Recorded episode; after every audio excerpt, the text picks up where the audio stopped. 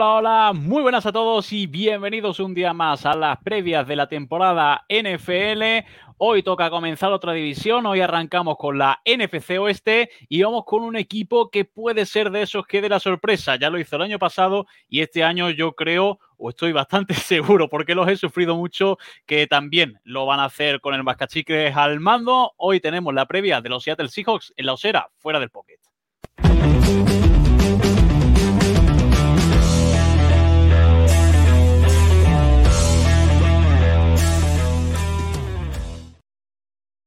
Decía, hoy hablamos de los Seattle Seahawks, uno de los equipos que sin duda alguna jamás puedes dar por muertos. Ya parecía que se les iba a dar el año pasado, finalmente resurgieron de la ceniza y este año parece que vienen mejorados. Hoy hablaremos de ellos con dos invitados muy especiales. Paso ya a presentarlos como siempre. A mi lado tengo a Mac Verse. Hola Mac, ¿qué tal? ¿Cómo estás?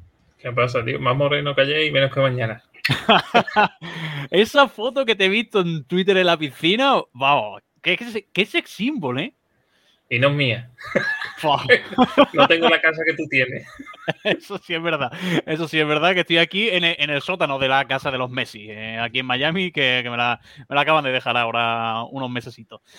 Eh, vamos a ir con un invitado de estrella y es que, ¿quién si no para hablar de los Seattle Hijos con Nacho Cervera? Hola Nacho, ¿qué tal? ¿Cómo estás? Muy buenas. Gracias, gracias por la invitación. Como decía, hoy vamos a hablar de uno de esos equipos eh, que sin duda alguna siempre dan guerra, siempre dan eh, por saco, hablando mal y pronto, porque yo lo sufro cada año y es que, en fin, les, tengo asco por una parte, pero muchísimo respeto por la otra, porque hoy toca hablar de los Seattle Seahawks, como, como he dicho.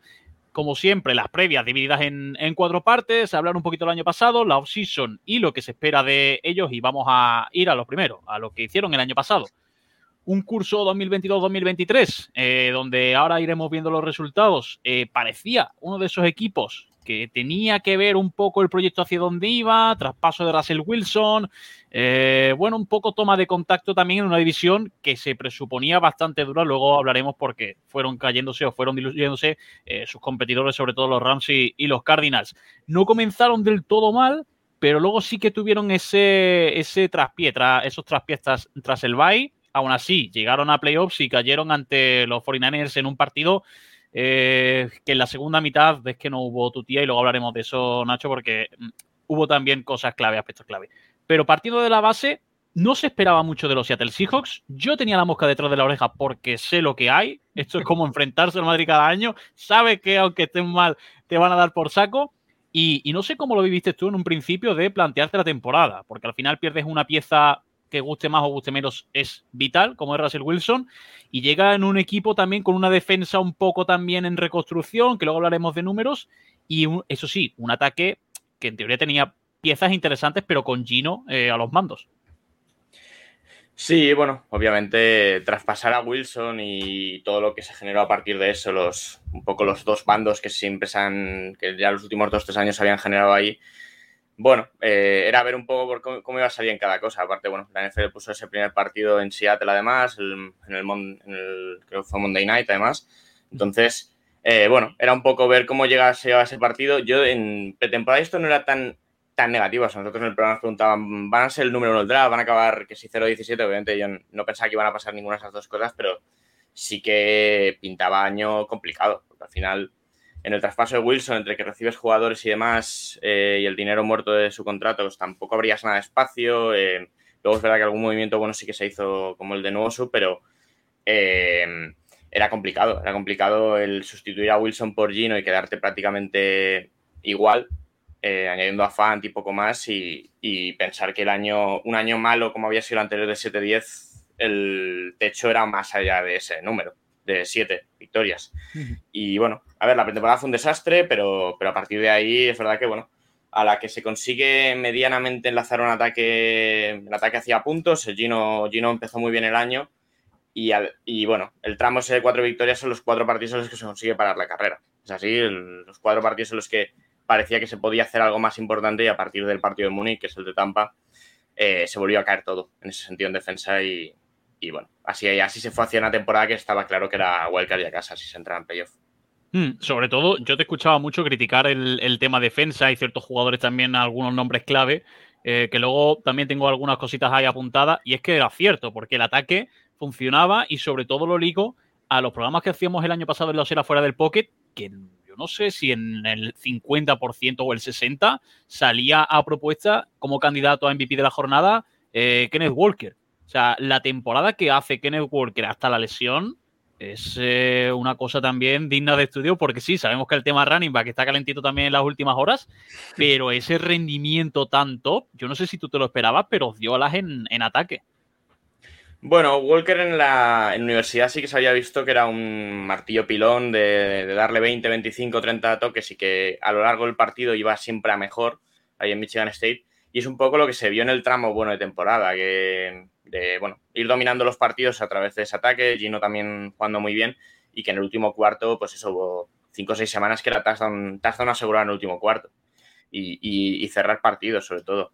Y es verdad que eso, bueno, eh, la línea, sin tener, sin tener una lesión evidente, pero la línea en esos partidos después del bye está un poco peor. A él tampoco, él arrastra alguna lesión de, esa mitad de temporada y bueno, ahí baja un poco el nivel, pero es verdad que a final de temporada volvió a estar bastante bien. O sea, el partido de Jets es bastante bueno, el de los Rams creo que también jugó bastante bien. Eh, a mí, bueno, es un año rookie bastante bueno, bastante prometedor. Hay que ver ahora el segundo año eh, en ese backfield duplicado que han hecho ahora, pues eh, cómo va a ser el reparto, pero, pero pinta running back que si respetar las lesiones es bastante serio en ese sentido. Y, bueno, jugó mm. muy bien, muy buen año rookie como, como el de prácticamente todos los que lastearon, que eso fue, eso fue increíble. Sí.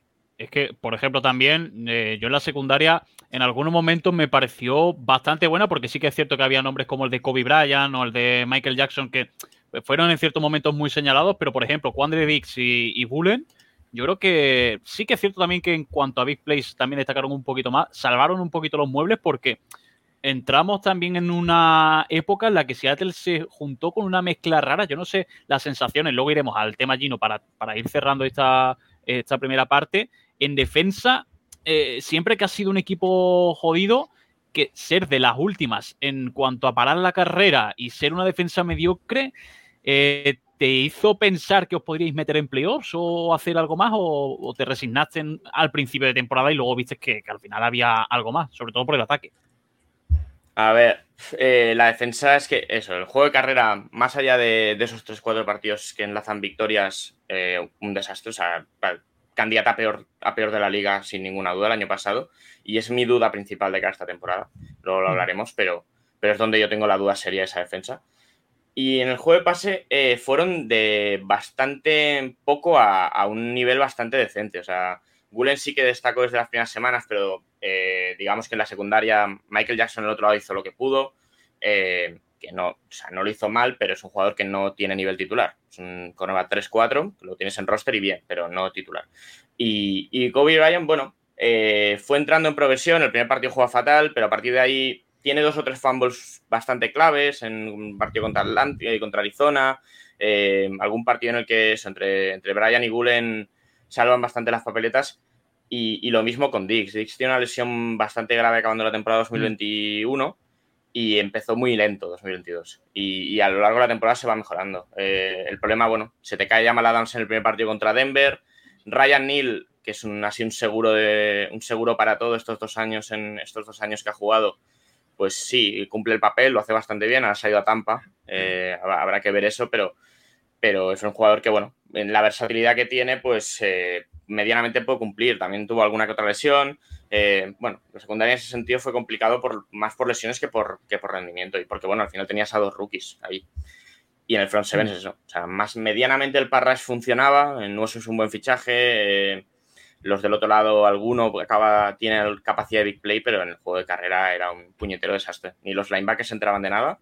O sea, ni la pareja Brooks-Barton físicamente bien, pero mentalmente muy justitos, eh, los dos. Eh, eh, y en el defensive tackle lo mismo. O sea, defensive tackle faltaba mucho, mucho, un, alfa y, un, y mucho talento, mucho talento ahí. Y bueno, y habrá que ver esta temporada si, si eso se ha solucionado o no. Sobre todo, el tema allí no lo quiero tratar sobre todo de cara a, esta próxima temporada para ver qué, piensas tú o qué tienes en mente. Pero para ir cerrando, antes de la pregunta de Mac, ¿cómo sentó ese partido de playoffs? Porque yo, si fuese aficionado, aficionado a los Seahawks, tendría muchísima frustración encima, porque creo que se pudo un poquito más, pero Bueno, cuéntame si quieres. Yo no, yo realmente lo vi aquí en casa con, Rafa y demás. Y, la sensación era de, oye, es el equipo de este año. Para bien y para mal, todo lo que, es, todo lo que jugaron el año se vio en el partido. O sea, un, ataque que mete puntos, un ataque que consigues al descanso ganando a San Francisco, pero una defensa que a la que Shanahan ha mm. ajustado cosas no llegan a ningún lado. O sea, se vio la segunda, parte. La segunda parte, creo, por falla un pase. Mm. Eh, y, y te ves los pases y de mérito, mérito, mérito hay uno. O sea, el resto son jugadores libres, todo, todo a partir de los esquemas de Shanahan, pues siempre hay un jugador libre. Y eso es una cosa que, bueno, se vio durante todo el año. O sea, el partido de más puntos es el de Detroit, que se consigue ganar de manera inexplicable. El de New Orleans es un drama y ellos están sin quarterback además. La defensa es la de todo el año. Y eso en ese sentido está, bueno, está medianamente bien que, que vieras al equipo de la temporada para bien y para mal. Eh, lo único es eso, que no le puedes seguir el ritmo a un, eso, un equipo que estuvo a nada de jugar la Super Bowl. No, no era el, equipo de Seattle de este año, era uno de los 15 mm. mejores de la temporada, pero no era uno de los, no estaba al nivel de competir de los 5 mejores. Y, y, bueno, yo creo que medianamente con las lo que se ha traído esta offseason puede ser que se haya dado un paso adelante y hay que ver si, si, se, si la división se va a competir con San Francisco, si no, pues habrá que verlo, pero, pero yo creo que está más cerca ahora que el día de la, que el día de la Wildcard. Yo creo que el día de la wildcard era más el cagómetro mío que, que, otra, cosa, pero, pero sí puede ser. Bueno, y, eh, que, y, que, Carroll al final contra Shanahan medianamente ese duelo psicológico muchas veces se lo ha ganado, remontarle partidos que empiezan fatal. Bueno, pero no había talento suficiente para ello. Como Shanahan a McVeigh, o sea, la división está un poco... Sí, sí, están, se hacen el círculo entre ellos tres, sí. Max, si quieres, antes de pasar a la siguiente parte. yo me acuerdo que el, verano pasado que se empezó yo creo que ha sido la mayor limpieza en un equipo de NFL, donde se ha adaptado mejor, aunque si te pones a puntualizar, pues defensivamente fue mal, pero se van vacas sagradas de ese equipo. Para mí, Russell Wilson, yo soy de los que piensa que es un jugador ya retirado. pero hubo un jugador que a mí siempre me ha gustado, siempre que desde que llegó a la NFL me, me, gustó mucho que era Metcalf, pero lo estoy viendo como que va hacia abajo. Es cierto que el año pasado, bueno, tienes a Lockett y tienes a Metcalf, Evidentemente, si, encima se traiciona a Walker, está claro que, marcándolo a los dos, pues. Pero sí es cierto que si miras a Tyler Lockett, es el jugador para mí más regular que yo he visto en la NFL. Por números lo es. Mm, por número es el más regular que yo he visto en la NFL. Y, a Metcalf me gustó mucho la primera temporada. El año pasado ya lo vi un poco más bajo. ¿Qué esperas de Metcalf? Porque ahora tenéis también a, a de aquí un saludo a Xavi de, de la Ofera, que era su, amado. y, ¿qué, espera? Porque ahora va a repartir más balón todavía, porque ese chaval también parece ser un diamante en bruto. A ver, Metcalf es un jugador que se frustra solo.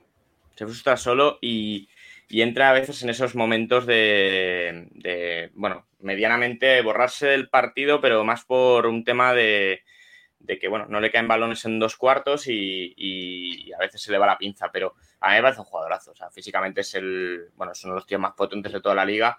Yo creo que en Seattle harían bien en desarrollar mucho más el, eh, playbook con él, de, en cuanto a rutas y demás. Es, un jugador que, eh, que sí, que hay dos o tres cosas que las hace élite, pero hay muchas más cosas que podría hacerlas igualmente a un nivel muy alto y que no, no, se, están, no se están utilizando de esa manera.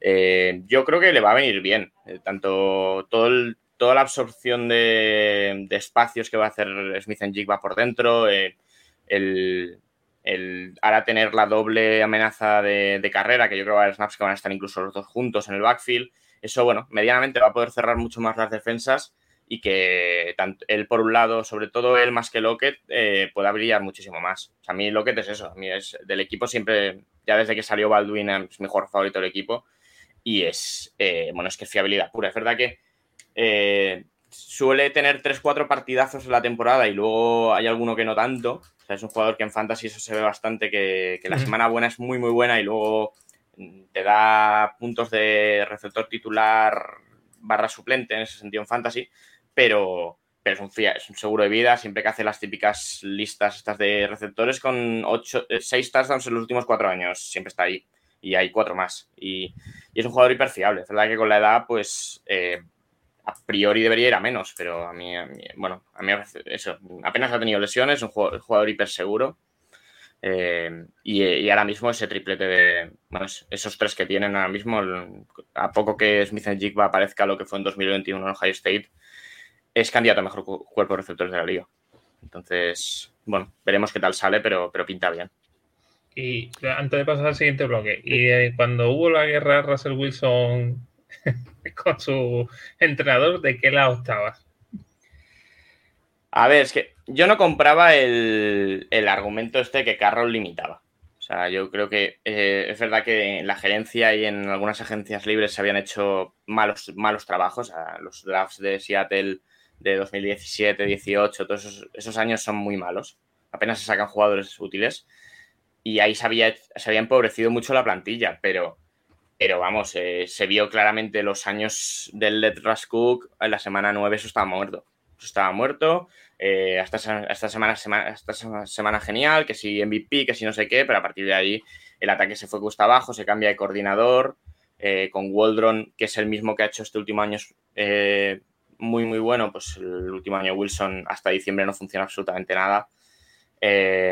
A mí yo no creo que esté acabado, creo que con Sean Payton va a, hacer un va, a jugar bien, pero es verdad que lo que necesitas con Wilson no es poner el balón 40 veces en la mano. O sea, necesitas mucho más de los running backs, necesitas...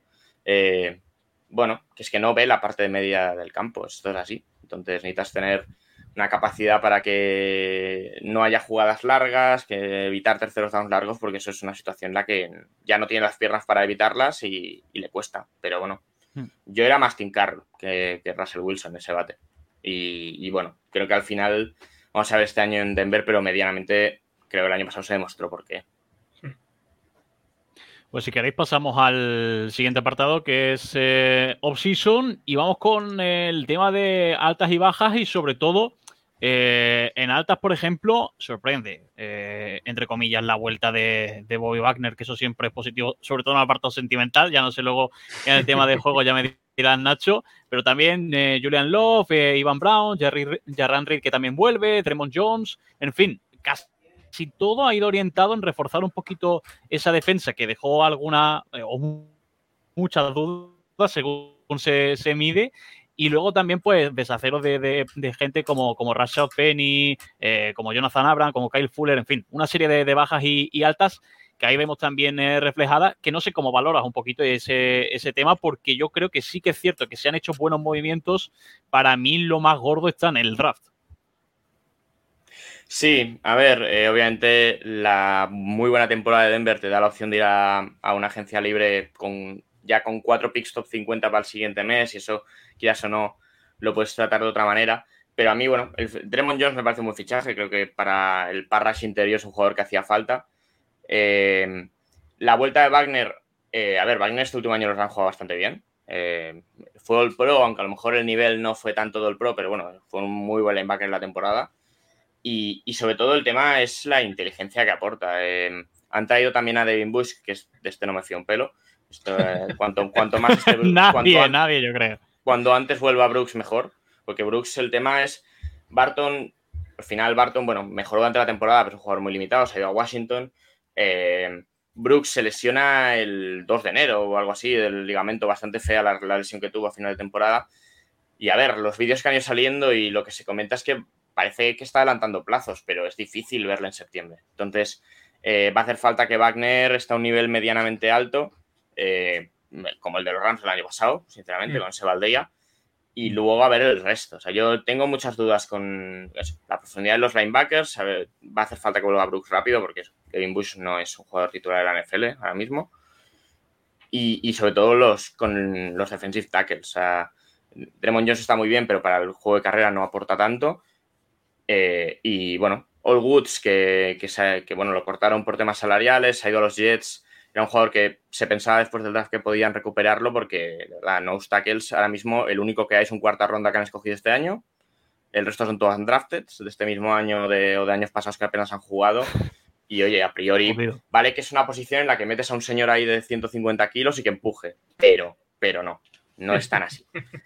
No es tan así. Entonces, eso yo en pretemporada es donde me, más me voy a fijar, en, en, la posición de center, porque bueno, Evan Brown que llega de, de Detroit de ser medio titular, medio suplente allí, se va a pegar con el, con el que han cogido de Michigan este año, por el puesto de titular. Quiero ver ahí qué sale y luego quiero ver el front seven si, si medianamente la carrera, aunque sea pretemporada, se para algo. Y bueno, lo bueno es eso, que eh, medianamente pronto la temporada está Detroit, que va a ser una prueba de fuego evidente. Eh, se empieza con los Rams, que bueno, eso, eso en, casa siempre los Rams son complicados. Pero bueno, yo esa es mi duda principal. O sea, luego la secundaria, quieras o no, con los titulares que hay, con Julian Love además, que no sé cómo lo van a utilizar realmente, pero bueno, eh, es, un, es, un, jugador súper versátil, súper super útil para lo que van a hacer. Eh, yo la secundaria tiene, tiene opciones de ser una, top, una de las top de la liga y a ver si el front seven es suficiente para, para que la defensa esté, no te digo top 10, pero, pero medianamente alta. O sea, mitad, la mitad buena de la liga y con eso, con eso sería suficiente para, para que fueran medianamente serio el equipo y medianamente candidato. Sí. La cuestión es elevar un poquito ese suelo competitivo de la defensa, mm. que yo creo que es lo que faltó el año pasado, y parar el juego de carrera.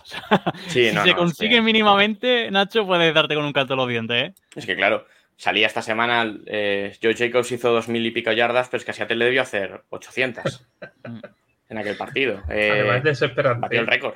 Es que no. Bien, Sobre el partido, me, acuerdo, porque a los Bears nos pasaba lo mismo. Nosotros no parábamos ni al mm. bus. O sea, y es muy desesperante porque ves que tienes una secundaria muy decente. Por ejemplo, nosotros tenemos a Jaquan que hizo un temporadón. Nuestra secundaria no es muy buena, pero después tú decías, es que no puedes hacer nada. Había momentos en, la temporada donde veías a Jaquan mirando a dónde voy. Voy hacia adelante, intento parar, me quedo atrás. Y eso es muy desesperante a la hora porque estás viendo que el ataque sí te funciona, pero después pierdes los partidos muy fácil. Y, en ese sentido, yo eh, Seattle lo veo muy, muy, muy igual a, los Bears. No, y, que al final estás en la conferencia en la que estás. O sea, te tienes que pegar con San Francisco, que corre muy bien, con Filadelfia, que esa línea ofensiva te pasa por encima. Dallas con el juego de carrera con Polar funciona muy bien, con Barkley, con, los Lions, que en principio tiene que ser un equipo que corra medianamente bien. Es que como no pares la carrera, te das en playoff y tiras a casa. Sí, sobre todo el tema eh, Jordan Brooks, que, yo no sé en qué fase está de, de tema recuperación, si están bien o, encarando ya una fase positiva y, recuperar a lo mejor Jamal Adams. Es que yo creo que, Nacho, hay, hay calidad en, cierta medida para, ser bastante mejor. O sea, es que eh, ser de las peores defensas a mí no me casa con la idea de Seattle. ¿eh? No. A ver, a ver si Adams, por lo que sea, se puede mantener sano. O sea, Adams es un tío que te aporta una versatilidad eh, mm. enorme. O sea, yo el primer año estuvo muy bien, el segundo año es el que entre frustraciones propias, mal uso desde la banda y acabar el año con lesiones, pues fue acabó prácticamente convirtiéndose en un meme. Pero, pero, pero Adams bien utilizado es un jugador diferencial en la liga. Y, Brooks físicamente es que va sobradísimo. O sea, si vuelve mediana, si vuelve bien de, la lesión de ligamentos, Brooks es un tío que lo pones al lado de Wagner y, te puede cumplir un. A lo mejor no es Devin White, pero te puede cumplir perfectamente ese rol. O el que vosotros ahora habéis fichado en Chicago con Tremaine Edmonds. O sea, medianamente ese rol lo tienes. Y, y, a ver, los vídeos que salen del entrenando, cuando se ha pasado por las instalaciones, salen los entrenamientos estos de mayo y junio, pues mm, no cojea, se le ve medianamente bien, pero de ahí a tener un nivel competitivo, pues claro, eh, las recuperaciones en NFL son muy largas. Eh, pues no sé, empezará en el training camp, lo pondrá en la lista de lesionados y bueno, Pete Carroll pues en rueda de prensa es que no, responde una pregunta con lo, que le, con lo que le piden, entonces no te vas a enterar de nada hasta que no pase de verdad. Yo creo que se va a perder seis partidos, mínimo, o sea que empezará la lista esta de lesionados que te pierdes mínimo seis y a partir de ahí veremos. A partir de ahí veremos si a mitad de octubre está. Y luego, Nacho, en ataque, quizá lo más importante es la llegada de Ivan Brown. O... Sí, bueno, es que en ataque aparte de, lo del draft, eh, en ataque eh, es que no se ha hecho prácticamente nada. O sea, los tres Tyrants tenían contrato y siguen. Lo que Di Metcalf y los receptores que medianamente acabaron el año bien, pues sí, se ha ido, se ha ido Goodwin a Cleveland, pero bueno, Goodwin eh, entre veterano y tal, pues es un jugador que muy reemplazable. en el backfield se ha ido Penny, pero bueno, Penny se lesionó a principio de temporada, o sea, no es un cambio que, que, vayas a sufrir en ese sentido. Y sí que obviamente, pues eh, la posición más floja que tiene Seattle en ataque desde ya hace un montón de años es la de center y han vuelto a parchearla.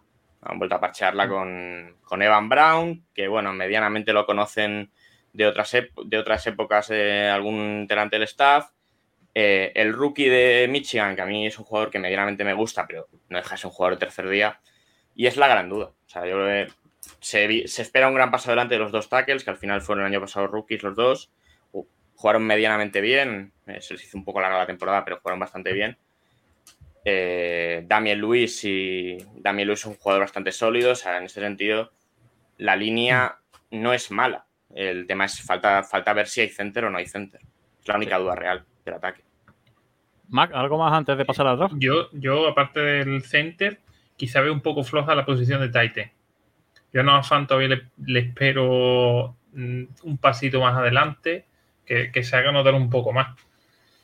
Quizá hubiese reforzado con otro, no sé, como ha hecho Chicago de contratar al que viene de Packers como segundo Titan para que haga Sí, pero es que el año pasado eh, el trío que forman Fant, eh, Disley y Parkinson, obviamente ninguno hace estadísticas súper top, pero los tres tienen un papel bastante importante los, y los tres. Al final, Parkinson es un jugador que los dos primeros años eh, inexistente por lesiones, un tío que mide 2 metros 5 y que corre, que sabe que corre muchísimo, pues es que en la, no sé, te esperas que en Redstone sea un jugador importante y hasta el tercer año no lo ha sido, pero, pero pinta bien. No afán se juega el contrato o sea, Noah va a tener un mejor año este que el pasado seguro, seguro, porque se juega dinero en marzo.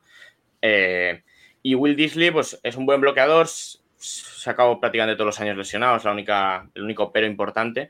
Pero a mí eso, hubo, años, hubo momentos en la temporada que era balones al Tyren y, y, a, jugar. Y yo, yo, bueno, los tres tenían contrato y estaba claro que iban a ser los rostros del roster. O sea, salvo que, salvo que cayera alguna oportunidad imposible de pasar en el draft, no iban a reforzarle de ninguna manera. Y, para mí no, al menos desde los que seguimos el equipo, no es un problema ahora mismo.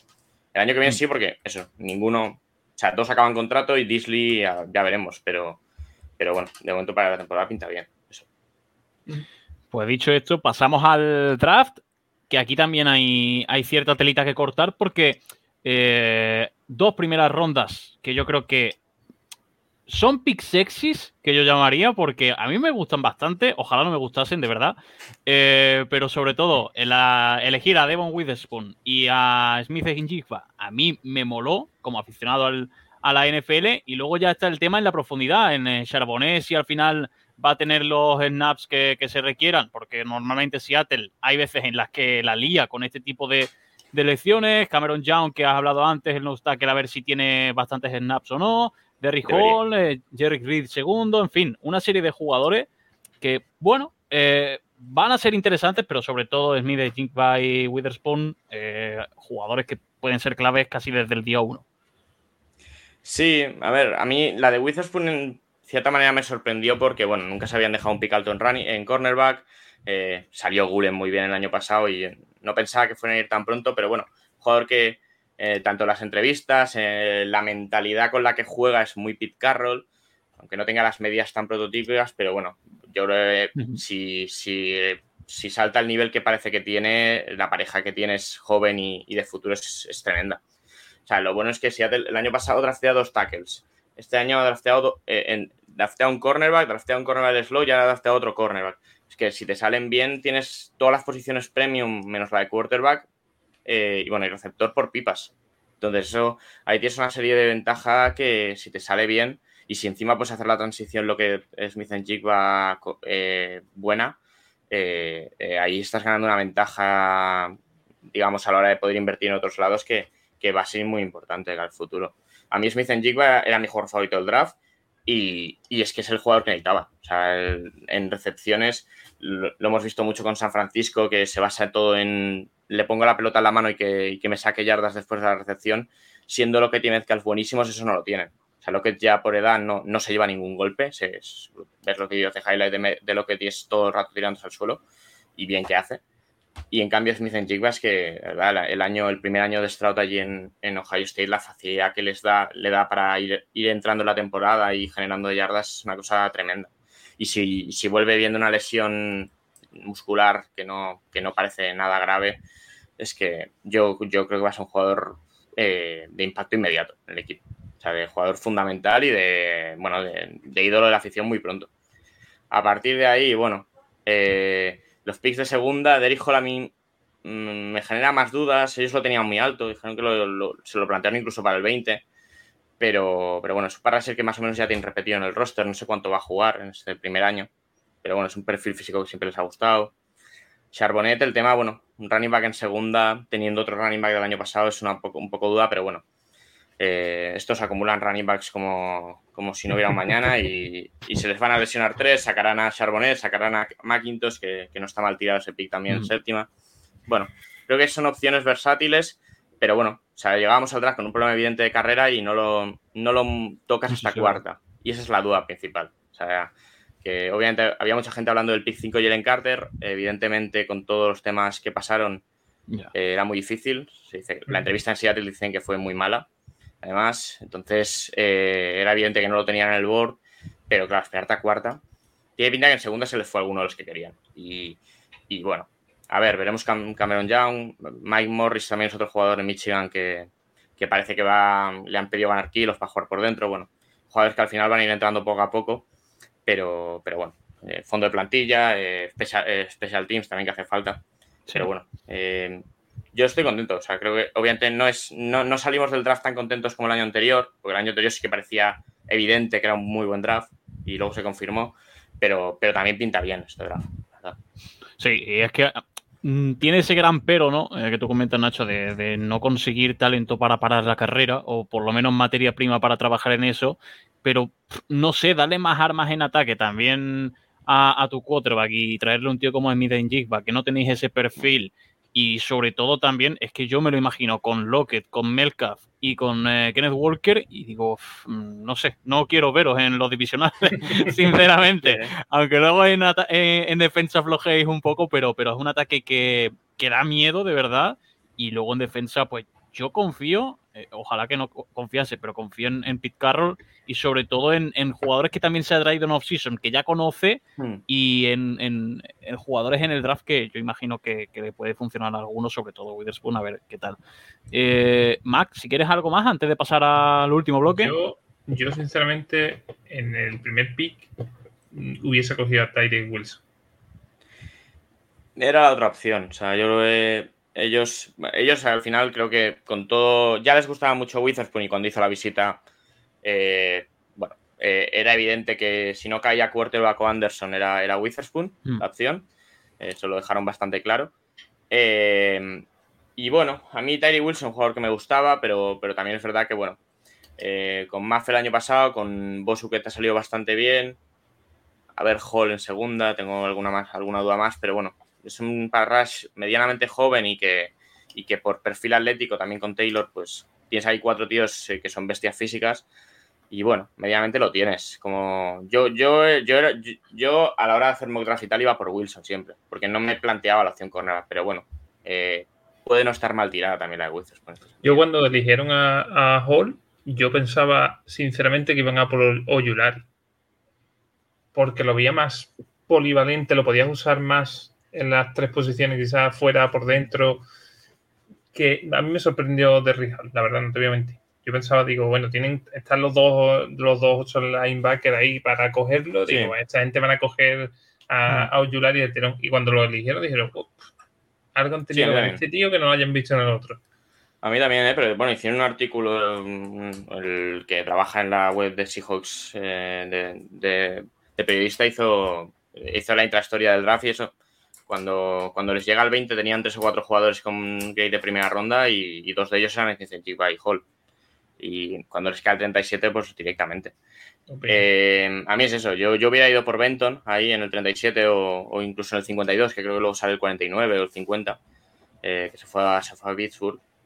Pero, pero bueno, eh, vamos a ver, yo es eso, con las, dos, con las dos segundas rondas yo el tema es cómo van a repartir snaps entre los Parrashers hmm. y entre Walker y Charbonnet. O sea, quiero ver ahí cuánto, cuánto vas a repartir, cuánto los vas a poner en el campo a Walker y Charbonnet juntos. Eh, bueno, vamos a ver. Charbonnet mucho marcará las lesiones que tenga también Walker, pero o los problemas que haya, cómo quieran repartir, pero bueno. Eh, Charbonnet también es un jugador que me gustaba, pero eso, para. Pero no era para el jugador para Seattle, sinceramente, para. Era para un equipo con más necesidad y en ese sentido, pero bueno. Eh, running back barato para cuatro años, eh, ideal en la NFL actual. ¿Tuviste miedo de, ir a por un QB o tenías seguro que no ibas a ir a por QB? Yo creo que eh, yo creo que ellos, tanto a Stroll como a Richardson, si está, lo cogen. creo que ellos tenían tres jugadores claramente por encima, que eran Stroud, Richardson y, Anderson, que si estaban ahí en el jugador. El cuarto era Witherspoon, para, yo creo. O sea, yo creo que con Young al final por medidas y por tal es posible que estuviera un poco más allá y con Levis, bueno, Levis estuvo y no lo quisieron. O sea que eh, yo creo que es eso. Richardson por, por perfil atlético siempre, siempre les han perdido estos tipos de perfiles en todas las posiciones, pero en quarterbacks también. Y Stroud, bueno, un poco por, por, bueno, por inteligencia, por todo este sentido, pues también un jugador que encajaba mucho. Eh, la pena es eso, que medianamente pues se van, se van los dos ahí en el top 4.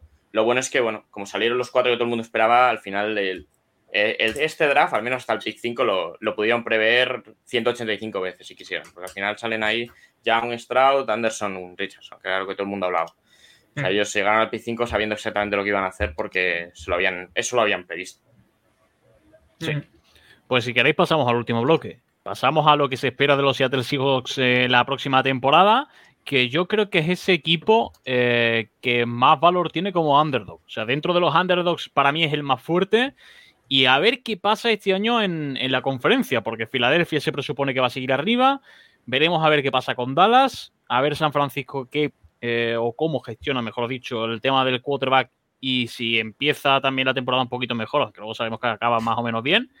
Y ahí está Seattle, en esa terna de Nacho, ¿ahora qué? Porque el techo, o sea, el suelo, perdón, yo creo que lo marca este año pasado y menos que eso no, se puede aspirar desde eh, de, día uno.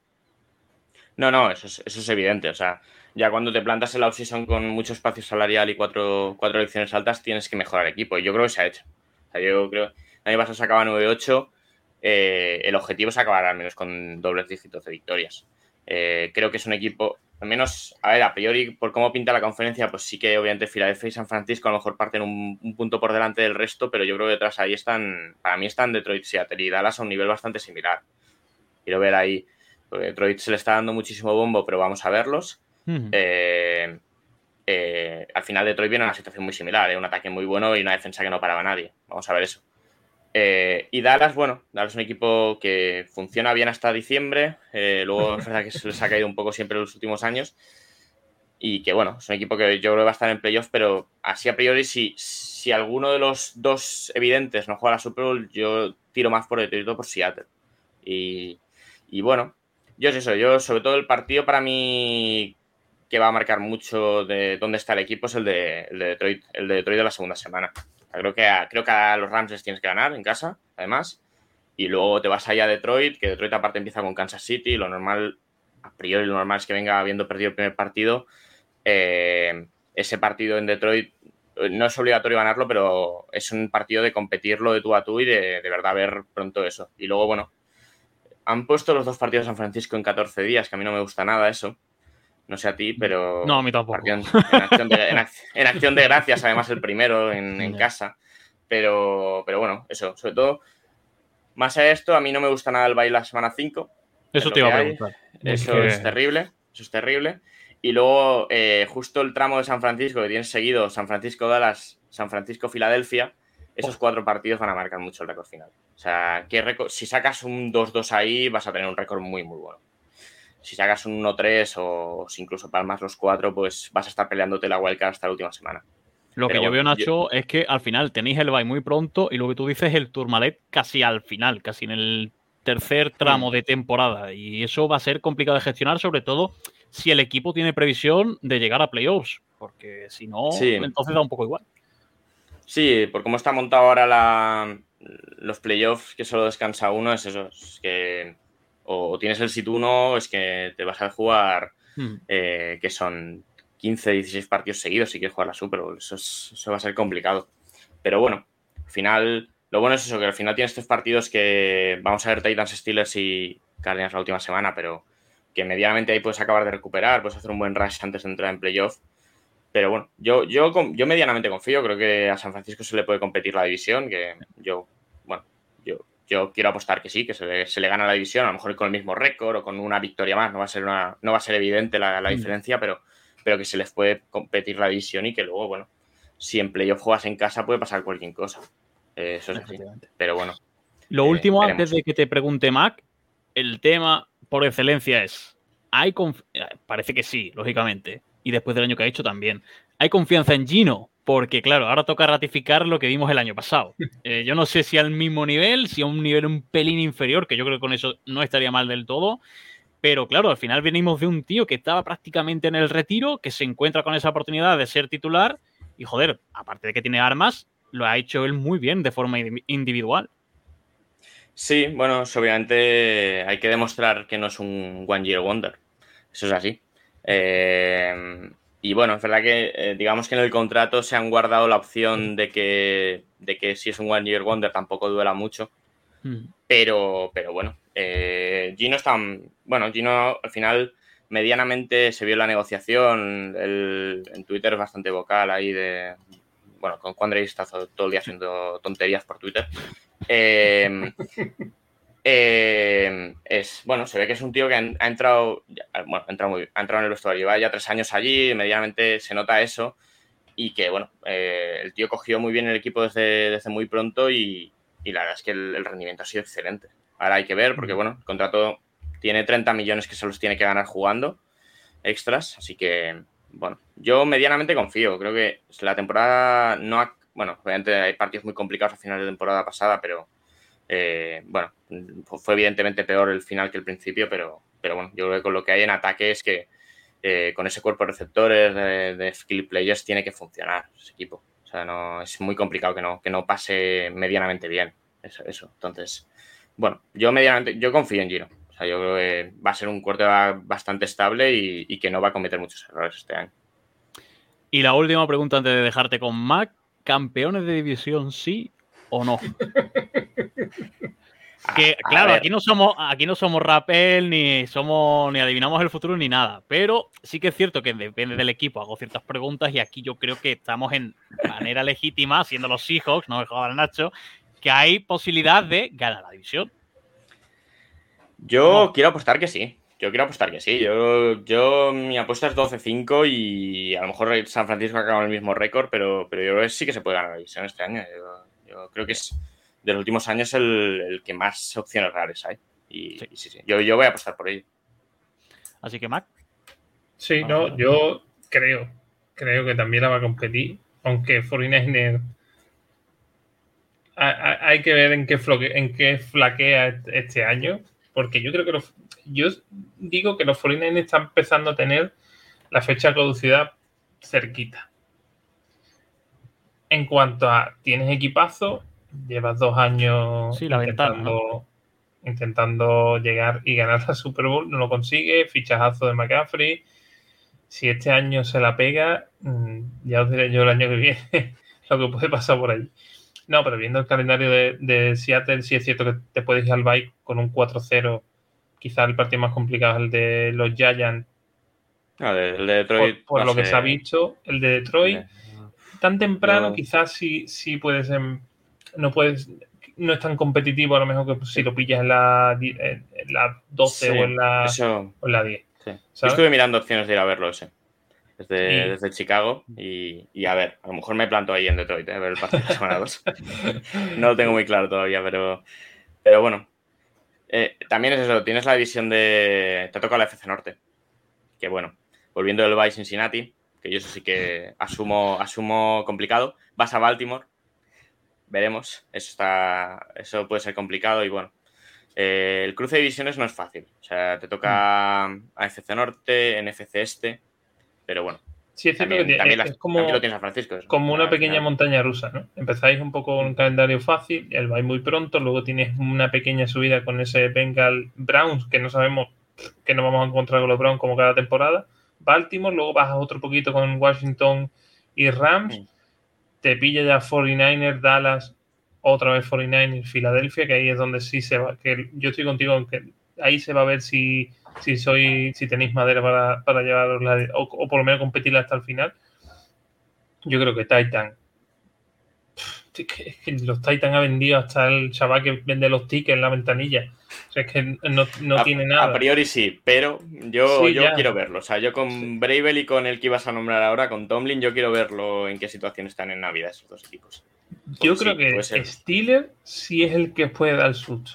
si llegáis a final de temporada luchando la división, yo creo que Chile, aunque sea en casa, yo creo que es el que os puede poner, el que os puede, hablando mal, joder el final de temporada. Bueno, puede ser, puede ser. Eso. Eh, es que en prever lo que va a pasar con algunos equipos en diciembre, al final sí que te puedes pensar que eso, a, falta de tres semanas, Titans y Steelers vayan a lo mejor con un poco pillados ahí en el gancho de playoff y que a lo mejor una derrota ya sí que los saque por completo. Son partidos complicados al final, por mucho que, bueno, el de Steelers sea en casa, pero, pero bueno, son partidos que tienes que ganar, ¿eh? Si, quieres estar ahí arriba, son o sea, te puedes permitir perder, eh, perder contra Filadelfia o perder en San Francisco, un partido. Pero ah, si quieres estar ahí, tienes que ganar a los Titans, tienes que ganarle a los Steelers, es lo que hay. Lo bueno es que la conferencia nacional, el, el pase a playoff es muy, muy barato. Pues sí. Veremos a ver qué pasa. Lo vamos a ir dejando por aquí porque yo creo que hemos dado un repaso muy muy bueno a los Seattle Seahawks. Eh, os dejaremos las redes de Nacho por aquí, que espero que Nacho se lo haya pasado bien. Como si nadie lo conociera. Lógicamente, eh, aquí nos damos una por sentado. O sea, yo estoy aquí en la casa de Messi. Yo, yo. O sea que, así que hay que tener eso, eso en cuenta, Nacho. Espero que te lo hayas pasado muy bien, como digo. Sí, por supuesto. Y nada más, que a ti te veo en eh, los siguientes episodios, eh, muy a tu pesar. Así que estamos ahí pendientes de seguir con estas previas de la temporada de los Eras fuera del Pocket y continuamos con la NFC West. Hasta luego. Adiós.